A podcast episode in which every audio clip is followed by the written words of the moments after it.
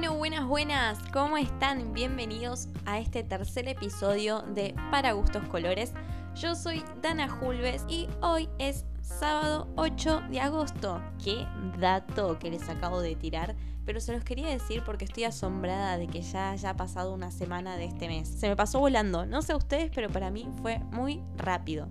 Hoy les quiero hablar de el trending topping de las cosas que estamos haciendo en cuarentena para pasar el tiempo más rápido, que son hacer yoga, meditar, hacer ejercicio y cocinar. Y me voy a detener solamente en la cocina porque es lo que estuve haciendo en mayor medida. Y lastimosamente me di cuenta que soy muy mala cocinera. Yo pensé que cocinar era algo fácil, que todo el mundo lo sabe hacer, que es algo natural y que te sale y no, no, no es fácil y no sé si es natural, la verdad ahora me lo estoy cuestionando. Es una de esas preguntas filosóficas de la vida, si será natural cocinar. Las cosas antes se comían crudas, no sé si había tanto problema. Yo creo que los que hacen sushi son muy sabios porque no se toman el tiempo de cocinar el pescado, así como lo agarran, lo mandan adentro de arroz y al buche. Y me parece perfecto. Te quiero, boludo. Vos que inventaste el sushi, te banco fuerte. Porque, chicos, ¿saben el tiempo que lleva a cocinar? Si querés comer a las 10, tenés que empezar a las 8. Y si es una comida media elaborada, y empezá a las 6 y media a ir cortando las verduritas, porque si no, no llegas. Y es injusto, qué injusto que es eso. ¿Saben qué es lo que lleva más tiempo en la comida? Al menos a mí, lo que más tiempo me lleva es cortar las verduras. Y no hablemos de la cebolla.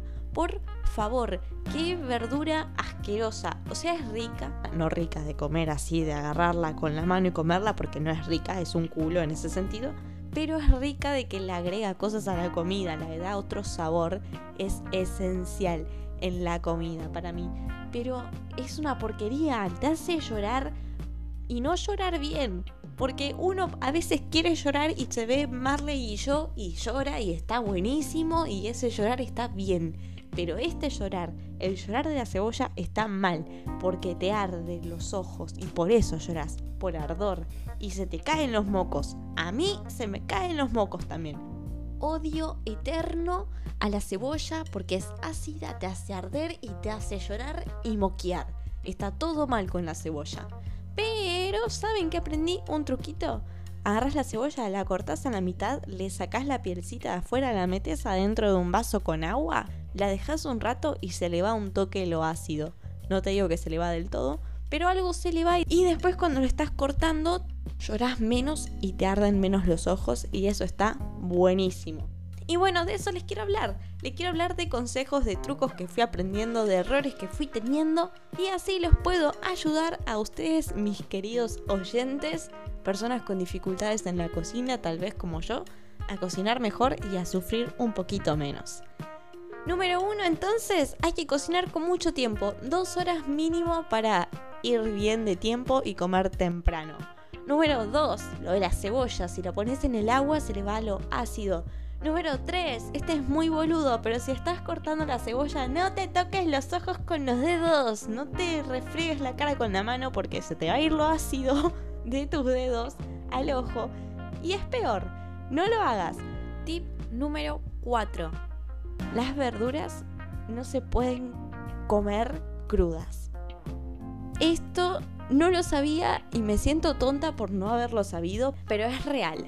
¿A qué me refiero con que no se pueden comer crudas? Vos cortás la cebolla, el morrón, todo lo que tengas lo cortás, lo tenés que pasar después por un wok o una plancha o a donde sea a que esté en el fuego un rato y se ponga doradito y largue juguito y eso y se ponga rico. Porque si no resulta que la verdura está cruda y queda horrible morder algo crudo en tu tarta, en tu ensalada, en tu lo que sea que estés haciendo, queda mal.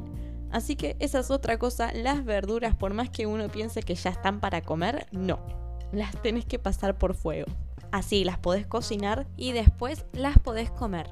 Tip número 5. Vieron que les dije que la cebolla es ácida. ¿Y cómo estás, Dana, con la cebolla, eh? Igual este es el último tip que les doy de la cebolla. Y no me bulineen porque fueron tres tips de cebolla que les di. Tampoco que les di un montón. Pero bueno, tip número 5 relacionado con la cebolla. Y es que si la haces en el wok, en la plancha o en donde la hagas, tirale azúcar. Porque así también que se le va lo ácido. Muy bien, señor oyente.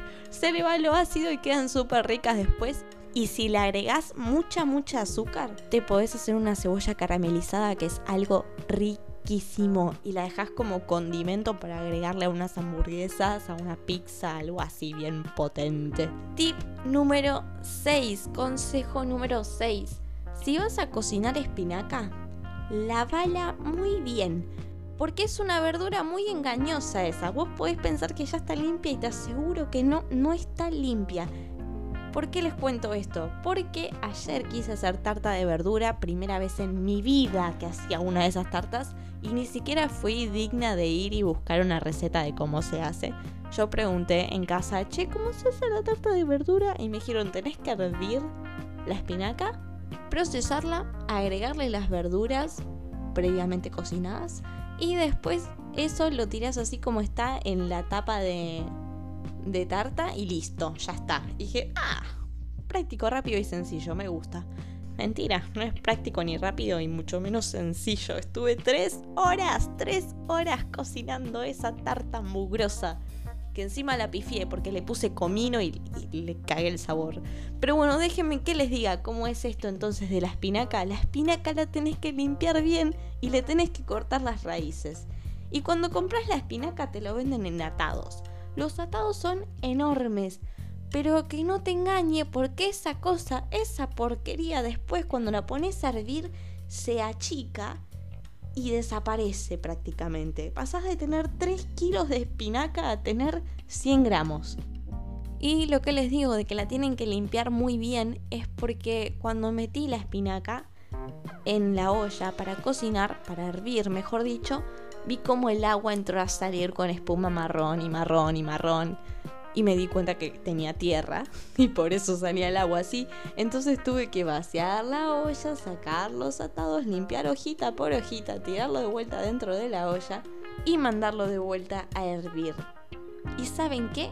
La segunda vez que lo mandé a hervir también salió la espuma con tierra, así que es una verdura complicada de que limpiarla pero con mucha paciencia. Así que ese es el tip número 6 si van a usar algo con espinaca, la espinaca la limpian muy bien y no usen las raíces porque es al cuete. Solamente nos interesa la hoja. Tip número 7. Sea lo que sea que vayas a cocinar, seguramente si es algo un poquito elaborado vas a tener que usar verduras, así que las verduras limpialas apenas las traes del súper, así después cuando estás cocinando no tenés este problema que tuve yo. Tip número 8. Aprende a identificar los condimentos. ¿Te acordás que en el tip anterior te dije que le tiré comino a la tarta de verdura? Bueno, el comino es un condimento que está bueno para la carne y no en mucha cantidad porque es un condimento muy fuerte y tapa los demás sabores.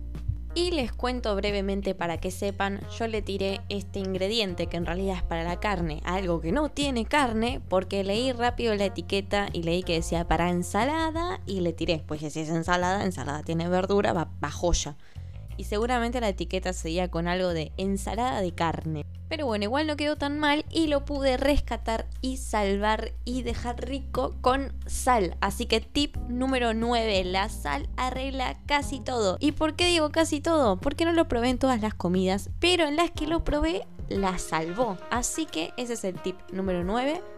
La sal arregla casi todos los errores en la condimentación de la comida. Pero ojo, no le pongas tampoco mucha sal porque ya sabemos cómo queda, ¿no? Si pones mucha sal te hace mal y encima es horrible de comer. Y por último, tip número 10 y con este cerramos. Cuando estés haciendo tu comida, ponele poca sal. ¿Por qué? Porque si después la pifias con algún condimento que no va, como yo con el comino, la puedes arreglar le tiras al final un poquito más de sal y listo, solucionado. Pero si cuando estás haciendo la comida le tiraste mucha sal de entrada, después no la vas a poder arreglar. Bueno, esos fueron todos los tips de cocina que tenía para compartirles. Tampoco aprendí mucho en este tiempo, pero algo es algo. Si ustedes aprendieron algo más y me quieren compartir, buenísimo. Estoy para escuchar en mis redes sociales, en Instagram, que es en la que más presente estoy, es dana-julves. Así que si me quieren contar algo, me lo cuentan por ahí. Y bueno chicos, eso fue todo por hoy. Gracias por haber estado, por haber escuchado y llegado hasta el final. Espero que les haya gustado, les haya servido y vuelvan a sintonizar otro episodio de Para Gustos Colores.